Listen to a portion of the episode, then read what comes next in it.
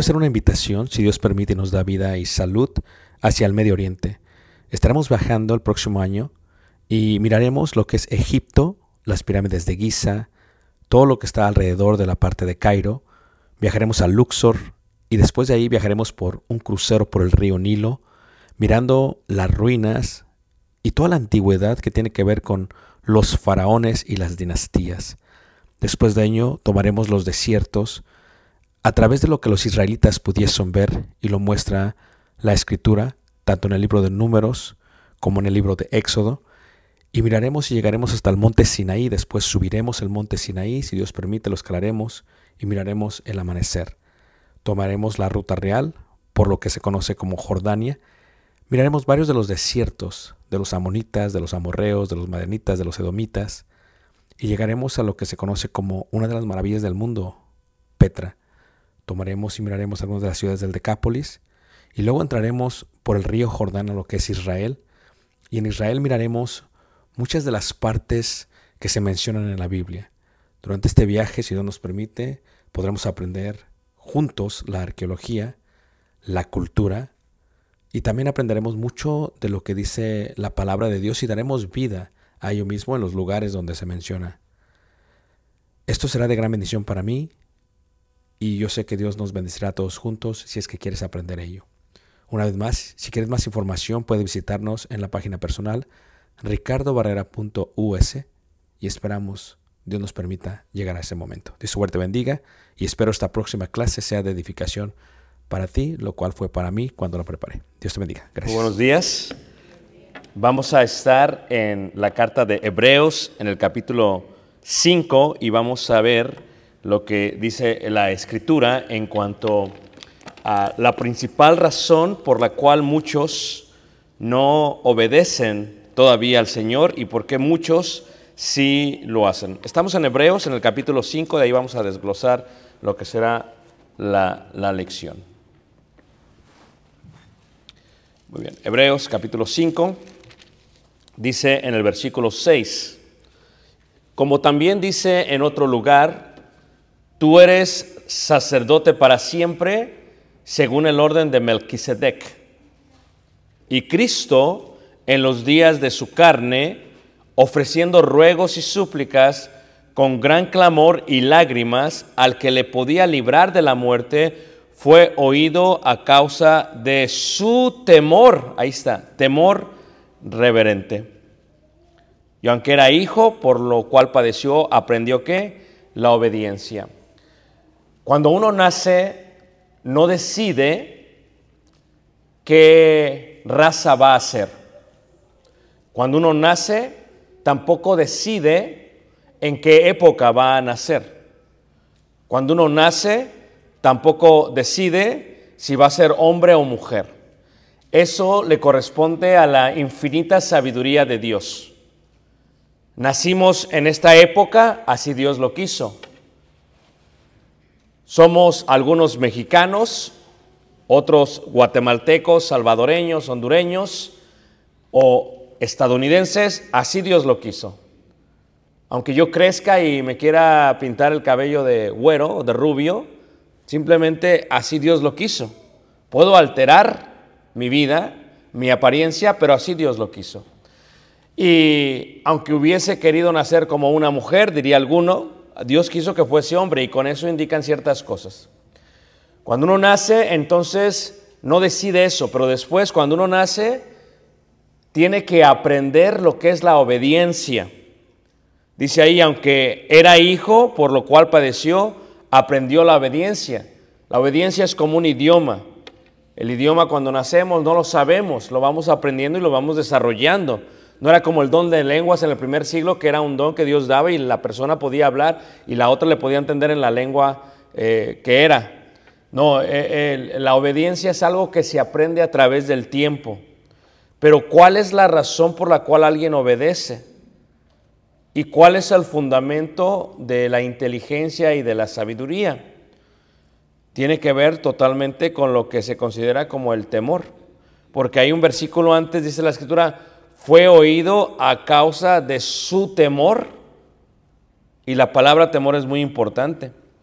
Mira, ¿cómo dice Hebreos 10:12? En Hebreos 10:12 dice la escritura, ahora pues Israel, ¿qué pide Jehová tu Dios de ti? Sino que temas. ¿Por qué el temor es tan importante? Porque sin el temor nunca obedeceremos. El temor es la raíz de la planta. Los frutos y la flor son la manifestación de esa raíz. Nosotros somos la planta. Dice, ¿qué pide Jehová tu Dios de ti? Sino que temas a Jehová tu Dios, que andes en todos sus caminos y que lo ames y sirvas a Jehová tu Dios con todo tu corazón y con toda qué? Tu alma. Y ahí está la palabra que miraremos, la cual es la raíz de la obediencia el temor, que temas a Jehová. Ustedes recuerdan cuando este Moisés estuvo en el monte Oreb y Oreb viene de la palabra semita Coreb, que significa basurero. Y de un basurero en el desierto del Sinaí, dice la escritura que estuvo Moisés y cuando llegó vio una zarza ardiente. Y dice la escritura que tuvo miedo, tuvo yirra en hebreo, yirra, tuvo miedo. ¿Y qué fue lo que hizo? Escuchó la voz que le dijo, Moisés, Moisés, quita el calzado de tus pies porque el lugar donde estás, santo qué? Santo es. Y él se postró. ¿Por qué se postra? Porque tuvo qué? Miedo. Este temor, según lo dice Salomón, es el principio de la sabiduría. Mira, hay una gran diferencia entre inteligencia y sabiduría y lo marca muy bien el libro de Proverbios. Tú puedes ser inteligente, no quiere decir que eres sabio. La inteligencia es el concepto de poder entender las cosas fácilmente. Hay niños que entran a la escuela y no lo tienen que explicar dos veces. Son sumamente ¿qué? inteligentes. Pero el hecho de ser inteligentes no indica que son sabios. Tú puedes ser una persona inteligente, que puede desarrollar, que puede analizar, que puede mover su pensamiento cognitivo de tal manera que agarre las cosas rápido. No quiere decir que eres sabio. De la inteligencia a la sabiduría se necesita el temor. ¿Qué es sabiduría? Sabiduría es la aplicación de la comprensión del conocimiento. O en pocas palabras, la sabiduría es la práctica de la ley de Dios. Esto es, de nada sirve que te sepas toda la Biblia, dónde están los versículos, sepas dónde está, qué pasó, los años, todo. Si sabes mucha Biblia, eres inteligente. Pero si no lo aplicas, Eres insensato. ¿Qué es insensato? Una persona que no tiene que sesos. Dices, ¿cómo puede ser una persona tan inteligente e insensata? Así es la vida, hermanos. Pero si lo aplicas, si lo aplicas, si lo haces, es sabio. Y el principio de la sabiduría es el hierra. O sea, cuando tú tienes un niño, ¿cómo aprenden a obedecer? Porque te tienen temor. Porque saben que hay una consecuencia. El principio de la sabiduría es el temor a Jehová. El proverbista dice así, el principio de la sabiduría es el temor a Jehová, Proverbios 1.7. El temor de Jehová es el principio de la sabiduría y el conocimiento del Santísimo es la inteligencia. O sea, la ciencia, el conocimiento es lo que absorbemos. Pero para aplicarlo, que es lo más importante, se requiere temor. Es el puente. Sin el temor no se puede hacer nada. Moisés llegó al monte eh, Oreb, a Coreb en, en lengua semita. ¿Y él por qué se dobla? Ve la zarza está ardiendo, pero oye la voz y se dobla. Se postra. ¿Por qué? Porque tuvo miedo. Pero este es el primer encuentro de Moisés con Dios. O sea, él había visto en Egipto los dioses politeístas eran y los había entendido.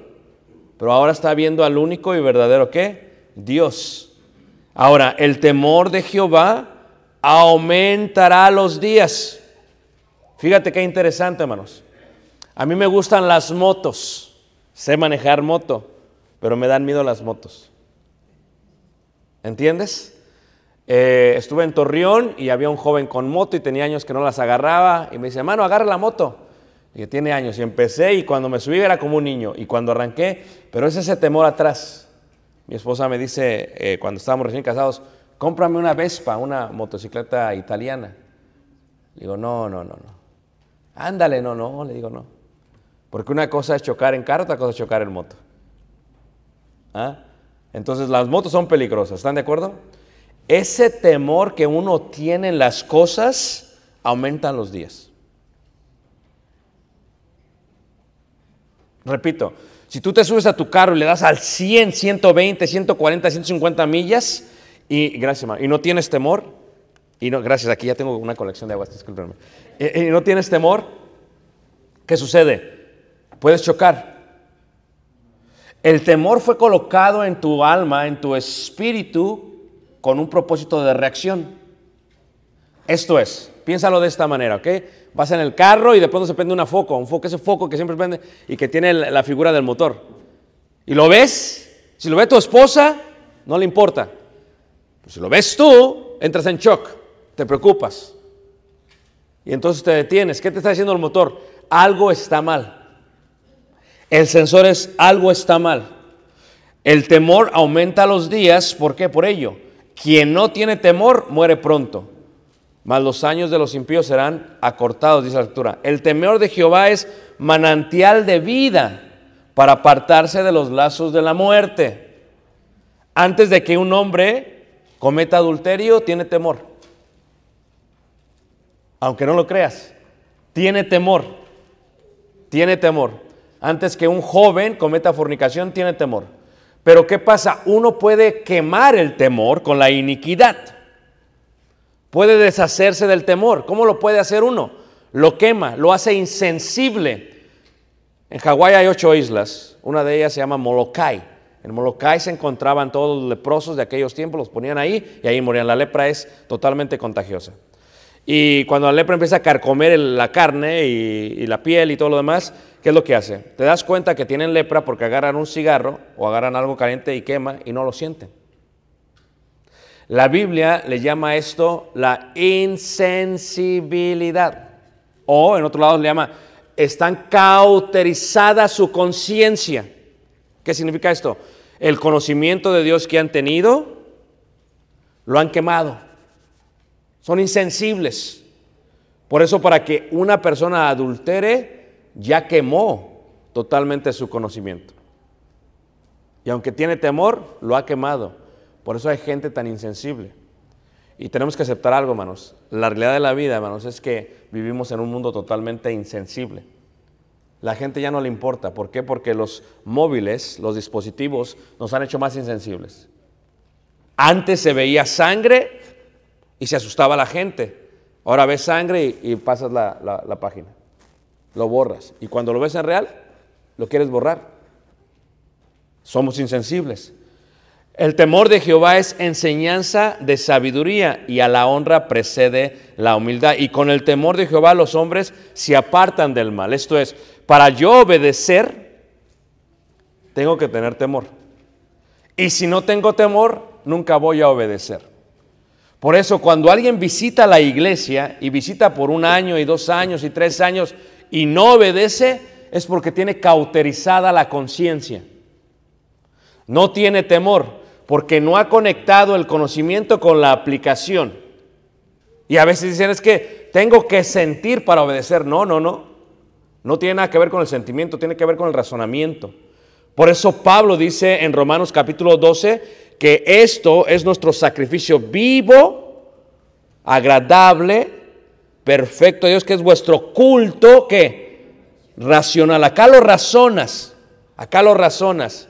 Y al razonarlo respondes a esa razón. Porque el temor de Jehová es para vida. ¿Por qué venimos a obedecer a Dios? Porque temíamos.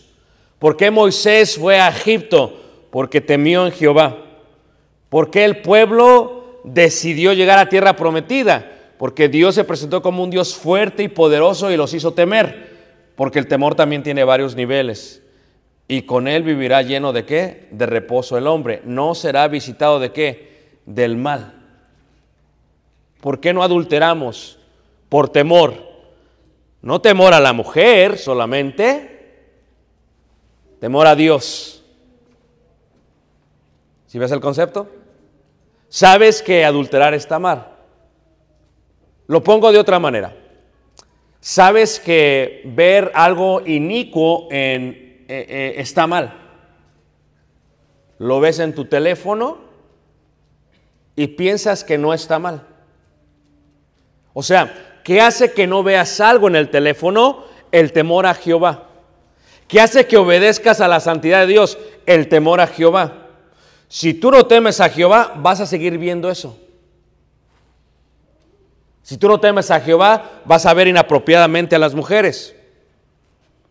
Porque el principio de la sabiduría es el temor a Jehová.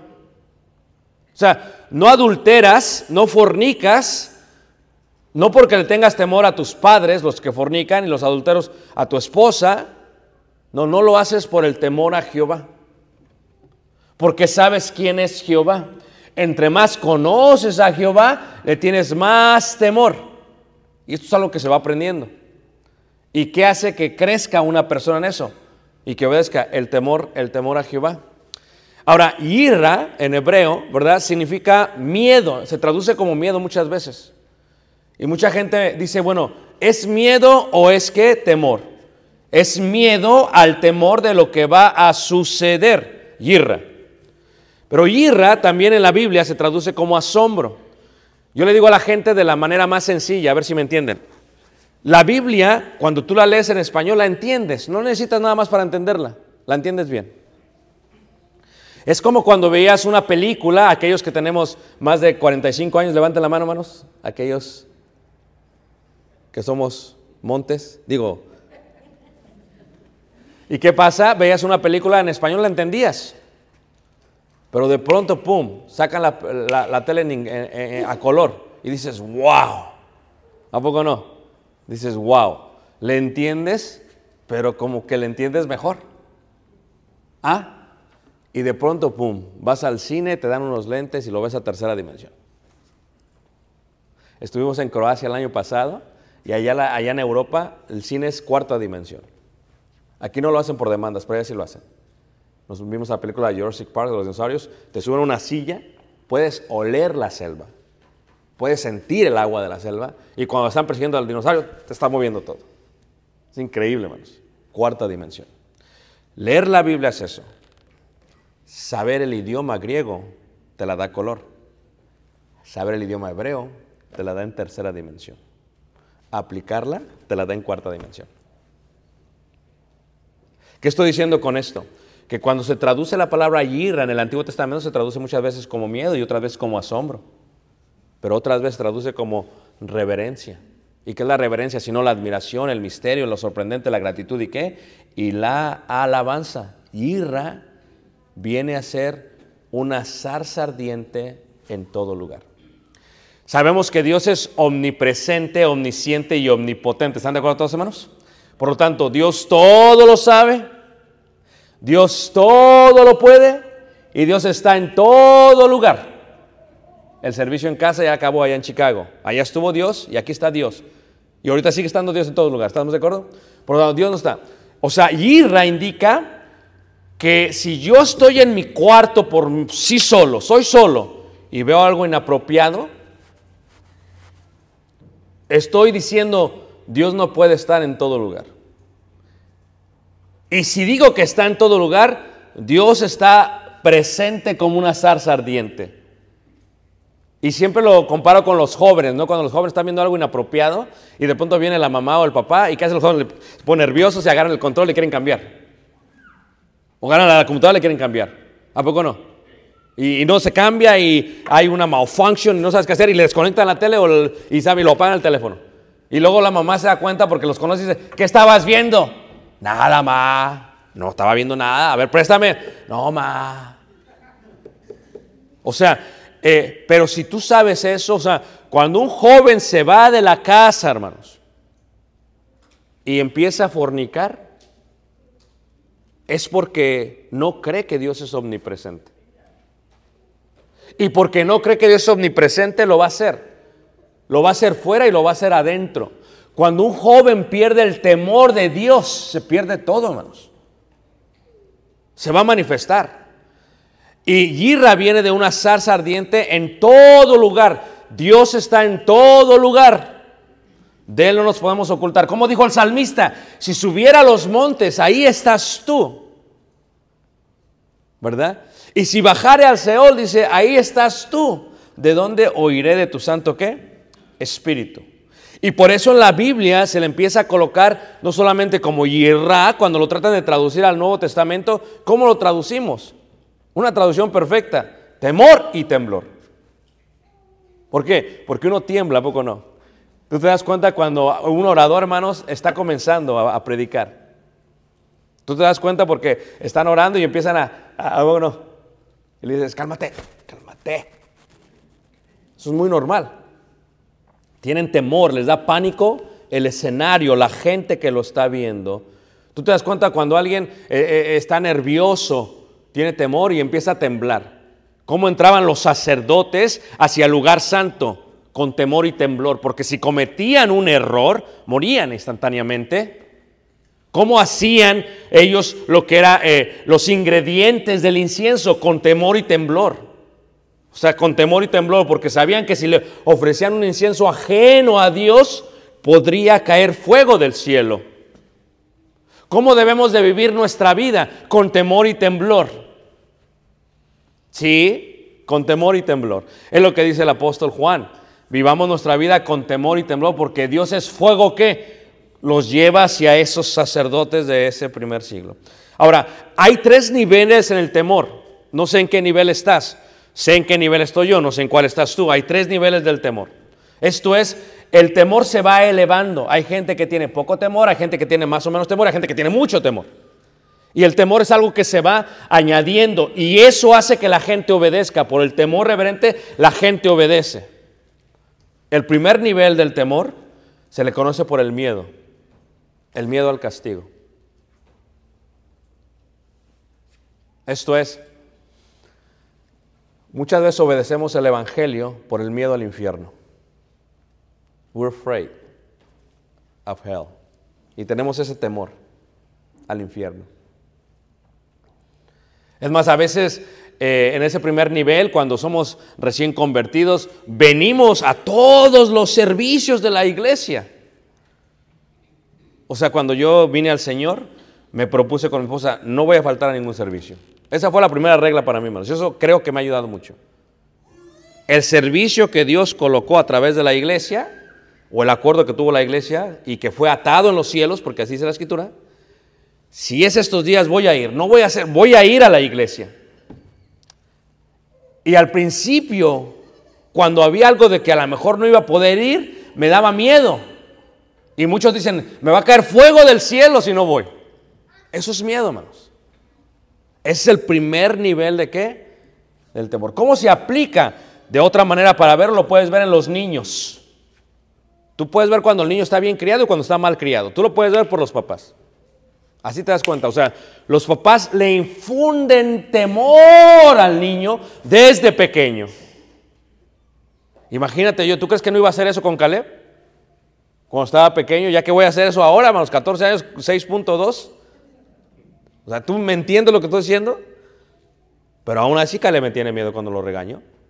Porque es el primer nivel. O sea, el, el dolor es lo que produce ese miedo. Cuando hay padres alcahuetes, no van a aprender a obedecer. Y si no te obedecen ahorita, después va a haber gente que no le tiene el amor y los va a golpear. Entonces, ¿qué es lo que haces? Le infundes este temor y ¿qué le haces? Pórtate bien, siéntate. Pero nunca deberías de disciplinar a tus hijos enojado. Porque entonces a eso se le llamará abuso. Tranquilo. Dios rico en misericordia con su gran amor con que nos amó aún estando muertos en pecados, ¿verdad que sí? Dios es tardo para qué? Para la ira. Y si tradujeras tardo para la ira en hebreo es Dios tiene un nariz muy grande. ¿Por qué? Porque puede respirar mucho, porque si no ya nos hubiera consumido. Y que eh, el miedo es eso, le dice al hijo. Y ya Caleb sabía, ¿eh? Caleb ya sabía. Ya sabía. Y tenía niveles de castigo. Puede ser esta, tú decides. Puede ser tu, tu hijo Jacinto. ¿Ese quién es? El cinto. O puede ser la cuarta. Y él le tenía un temor a la cuarta, hermanos. Porque a mí me regalaron una cuarta. ¿Saben qué es una cuarta? Me regalaron una cuarta en, en Coahuila. Cuarta es con lo que le pegan a los caballos. Es pura piel, hermanos. Y ya sabía Cale que cuando sacaba la cuarta era cuarta. Pero le tenía un temor a la cuarta. Cuando él ya sabía con el tono de mi voz y empezaba a temblar.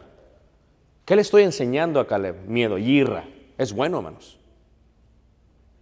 Porque si no le tienen miedo a nada, hermanos. Y luego hay de niños a niños.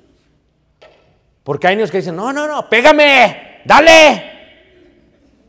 ¿A poco no? Unos son bien inteligentes, ¿a poco no? Van, se ponen periódico antes de que les peguen, para que no duela, ¿eh? inteligentes.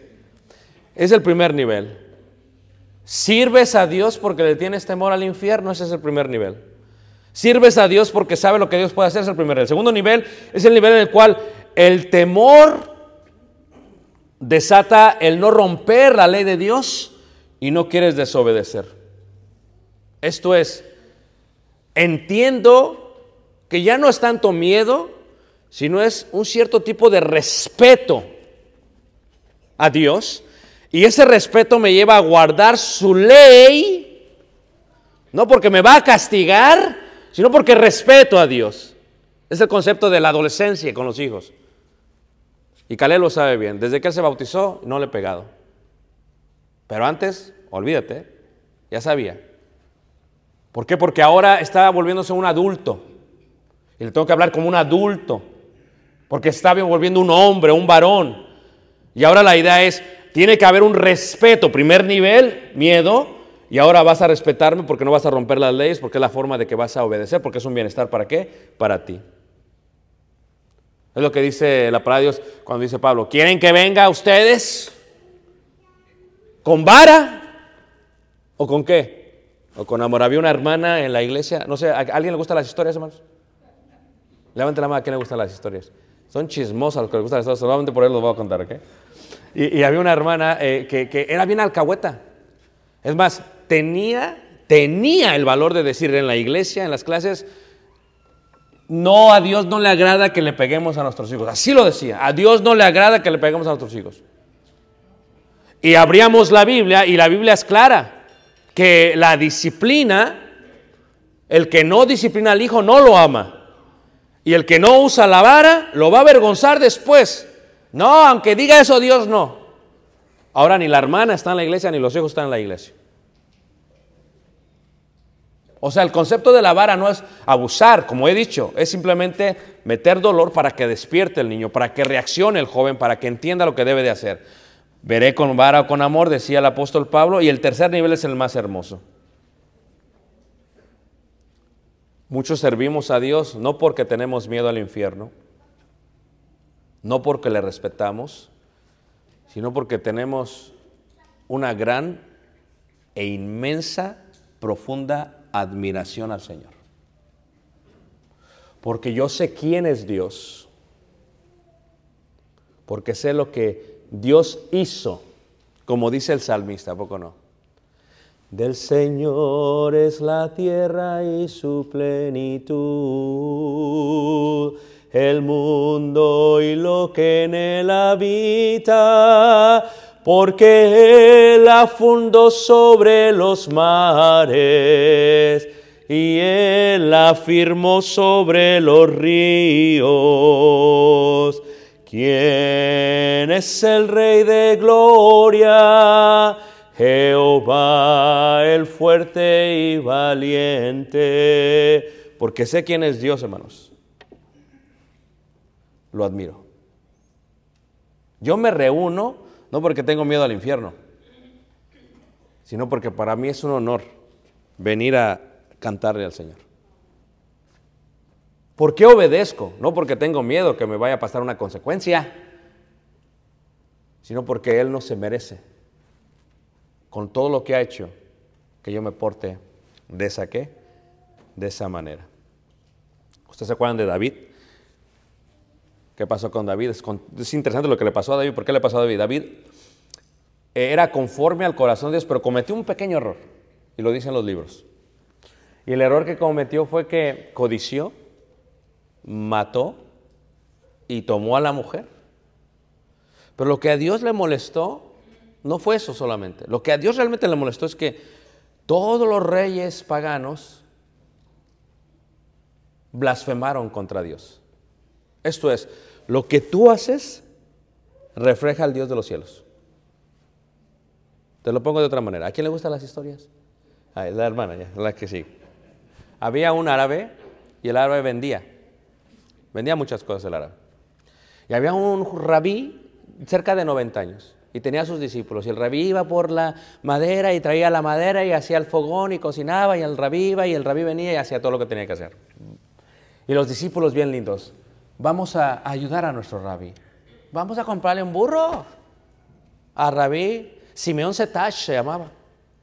Y se cooperan entre ellos y van y le compran el burro al árabe y le dicen, a ver, eh, Salah, le came", y le compran el burro y ya viene el burro. Y se lo traen el burro y el rabí, ah, bien contento. Ya lleva el burro, trae la madera en el burro, se mueve en el burro, bien contento el rabí. Y un día el rabí está eh, peinando el cabo del burro y mientras está peinando el cabo del burro se cae una piedra y es una esmeralda verde. Y se cae. Y dice el rabí, wow, esto es algo verdadero. Y fíjate, aquel tenía tanto dinero porque no sabía que traía esmeralda al burro. Así es gente, no sabe ni el dinero. Cuando tú encuentras dinero por ahí, eh, tienes dinero de más. Porque nosotros tenemos que buscar donde hay y tú lo encuentras por ahí. ¿Y qué sucede? Y, le dice el, rabí a los discípulos, miren, encontré este... Y ¡ay! Dicen los discípulos, ¡oh, gloria a Dios! Dios te ha dado una es- esmeralda. ¡Qué regalo tan bello! Véndelo, ya no te preocupas de nada, rabí. Simeón Setach. Y dice, cuando compraron el burro, compraron el esmeralda. Dicen, eh, no, pero Dios lo puso ahí. Pero lo compraron, ¿no? Y dice, van a agarrarlo y se lo van a llevar a la rabí. Pero rabí, ¿qué estás haciendo, rabí? Se lo van a llevar a él. Ah, iban caminando, iban peleando. Nuestro rabí es un tonto. Dios le está dando una esmeralda y no la está agarrando. Si era voluntad de Dios que viniera en el cabo, el burro se la dio. Y llegaron y llegan al árabe. Mire, que venimos, que el rabí Simeón Setacha ha dicho esto y aquí está la esmeralda. Pero ¿verdad que venía? Dice, ni me había dado cuenta que me faltaba. Pero fíjate que dice, alabado sea el Dios de rabí Simeón Setach por su integridad, por su honestidad. Lo que tú haces representa al Dios de los cielos. La obediencia a la palabra de Dios que tú haces representa al Señor de los cielos como si tú fueras un embajador. Por eso cuando David hizo eso dice, ¿quién es Jehová? ¿Eso te enseñó tu Dios, Rabí? David, ¿eso te enseñó tu Dios, David? Se burlaban, blasfemaban, hermanos. El concepto es, si comprendiéramos lo grande que es Dios, entonces lo que haríamos sería que tendríamos eso. Cuando Dios le dice al pueblo de Israel, ahora pues Israel, ¿qué pide Jehová tu Dios? Sino que temas. Que temas. Que temas. A veces como que queremos hacer de alguna otra manera fraude al gobierno. Y hacemos evasión de impuestos. Y llegamos con la contadora ahí de, eh, este, de H&R Block. O la Lupita que dice Lupita Taxas, quien sea. Y empieza, no, este, mire, pero usted no se preocupe, que no pague tanto, dice. Métale ahí que compró esto y que compró esto y métale esto también. No, no tengo recibos, no, no importa. Usted, yo me los hago y, y los hace, hermanos. Es que cuando una persona no teme a Dios, no obedece su ley. Y uno obedece su ley, no en presencia del extraño, sobre todo en presencia del Creador. Cuando un matrimonio tiene muchos problemas, pero ¿por qué tenemos que ¿Sabes cuál es el problema? Es que no temen a Dios. Porque aquel anda de diablo, de demonio, y esta parece Jezabel. O sea, si tú como mujer le temes a Dios, el corazón de tu marido va a estar confiado en ti. Fíjate, si tú enseñases este temor a los niños y crecen con el temor, primero a ti, porque después de ti va a estar Dios, van a ser hijos que van a ser hombres y mujeres buenos en la sociedad.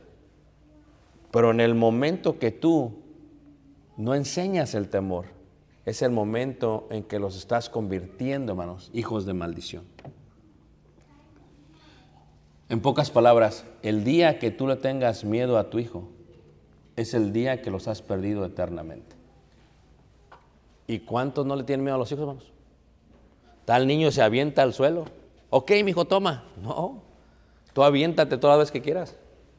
El daño que le estamos haciendo es eterno, hermanos. Por eso dice la escritura eso. El primer nivel nos permitirá alejarnos del pecado, pero solo un poco y un corto tiempo. Y ya que está conectado a una idea incompleta de Dios.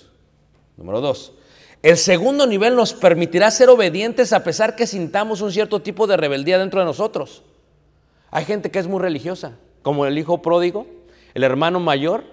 Fíjate, decía, Padre, ¿cuántas veces yo he estado aquí? No me has dado un cabrito para estar. ¿Sabes que la historia del hijo pródigo, hermanos? El hijo perdido no es el hijo pequeño. Ahí se pierde toda la iglesia. El hijo perdido es el mayor. Y el concepto es los judíos y los gentiles. ¿Qué pasó? Los judíos tenían a Dios y no lo disfrutaban. Imagínense ser cristiano no disfrutar de Dios. Que sea gravoso venir a la iglesia. Que sea gravoso estudiar la Biblia. Que sea gravoso, hermanos, orar. Es que no entiendes tú quién es Dios entonces. Porque este nivel nos hace religiosos. Venimos, hacemos todo, pero lo hacemos como los fariseos. No lo hacemos por amor, sino por la gloria de los hombres. No lo hacemos por temor a Dios, sino por temor a perder nuestro prestigio. Y eso, hermanos, está incompleto. Pero ¿qué pasaría si llegáramos al nivel número 3? Nos permitiría caminar en admiración con Dios. ¿Qué tipo de admiración?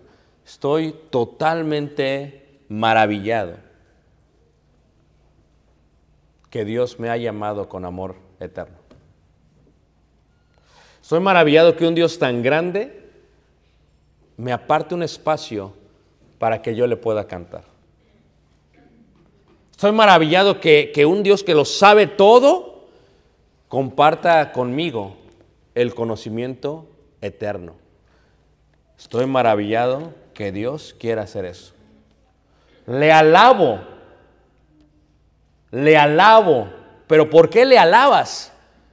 Le alabo por la hermosa comprensión de que sé quién es Dios. Sé quién es el Señor. ¿Quién es el Rey de Gloria? Dice el salmista. Jehová, el fuerte qué? Y valiente.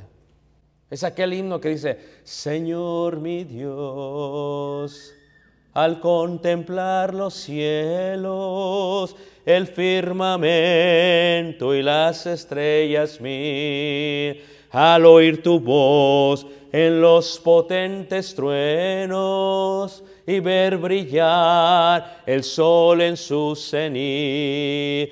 Mi corazón entona esta canción. Cuán grande es Dios, cuán grande es Él. Porque eso es admirar, alabar al Señor, hermanos. Estar agradecidos para con Dios por darnos la vida, darnos la salvación. Y le pone la cereza a nuestra vida y dice, te voy a dar esposa.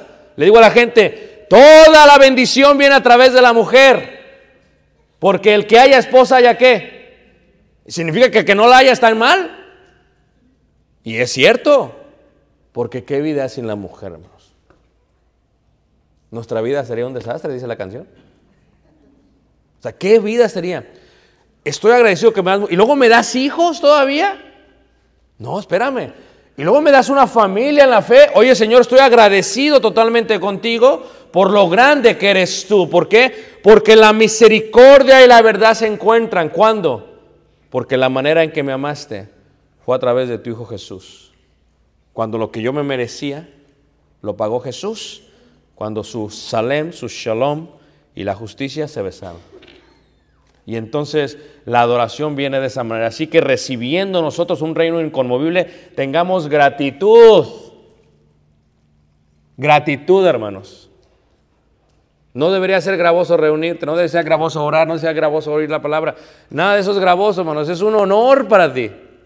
Es un honor que Dios te permita hacer eso y mediante ella sirvamos a Dios agradándole. ¿qué? ¿Cómo lo puede traducir? ¿Cómo se traduce? Con temor y reverencia, hermanos. Como Moisés, Señor, qué grande eres. Y gracias por permitirse así. ¿Por qué? Porque nuestro Dios es un fuego, ¿qué? Un fuego consumidor. A Jehová he puesto siempre delante de mí porque está a mi diestra, no seré qué, conmovido. El concepto, hermanos, del temor tiene que ver con ello. Dios me protege porque Dios se ama a sí mismo. Y porque se ama a sí mismo me protege a mí, te protege a ti. Dios dice, no temas porque yo estoy contigo, no desmayes porque yo soy tu Dios que te esfuerzo. Siempre te ayudaré, siempre te sustentaré con la diestra de mi justicia. O sea, ya no tenemos miedo al juicio. Ese es el alto nivel de la temor. ¿Quién le gustaría tener ese nivel, hermanos?